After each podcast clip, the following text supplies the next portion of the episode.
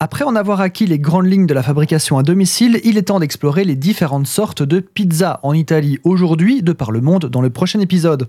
Car oui, en effet, le titre vous a peut-être surpris. Existe-t-il d'autres sortes de pizza que les pizzas italiennes? Eh bien oui, et même plus comparativement. Néanmoins, l'Italie étant le berceau de la pizza, je ne vous apprends rien, nous allons évidemment commencer par la base avec les différentes sortes de pizza italiennes. Sortons les mandolines et les croches pointées doubles. La plus courante, la pizza entre guillemets de base, la pizza canonique, s'appelle l'innovativa. Elle est ronde avec une croûte pas trop épaisse et un pourtour plutôt fin. Le pourtour de pâte s'appelle le cornicione. C'est la pizza que vous allez trouver dans la plupart des pizzerias et elles peuvent être extrêmement bien réalisées chez certains comme plus que médiocres chez d'autres. La plus connue est la pizza napolitaine, ce qui est au demeurant logique car c'est sa région d'origine, mais attention, pour être une pizza napolitaine, il faut répondre à un cahier des charges très précis. Ce qui marque le plus la pizza napolitaine par rapport à une autre est sa pâte très fine et son cornicione qui est boursouflé et tacheté de petits points noirs de cuisson.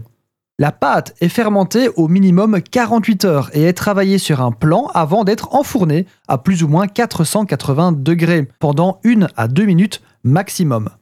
La pizza napolitaine est un grand classique, mais les pizzerias qui en fournissent sont plutôt rares à trouver. Quand vous en trouvez une, vous ne la lâcherez pas. Difficile de parler de l'Italie sans évoquer Rome, sa capitale. La pizza romaine Telia est très différente des pizzas classiques car elles sont cuites sur une plaque des grandes plaques rectangulaires de métal bleu qu'on appelle en italien des telia, et les pizzas de ce style ont pris ce nom.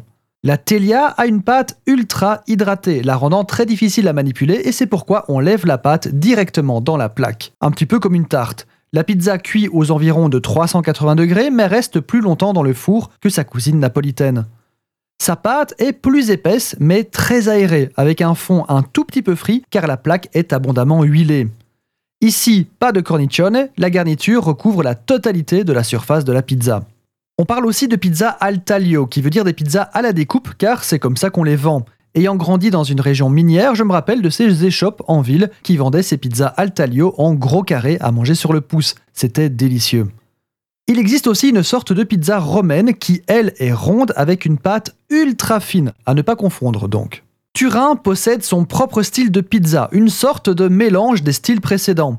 Ce sont les pizzas al padellino, donc les pizzas à la poêle littéralement, qui sont en fait les ancêtres des pan pizza américaines.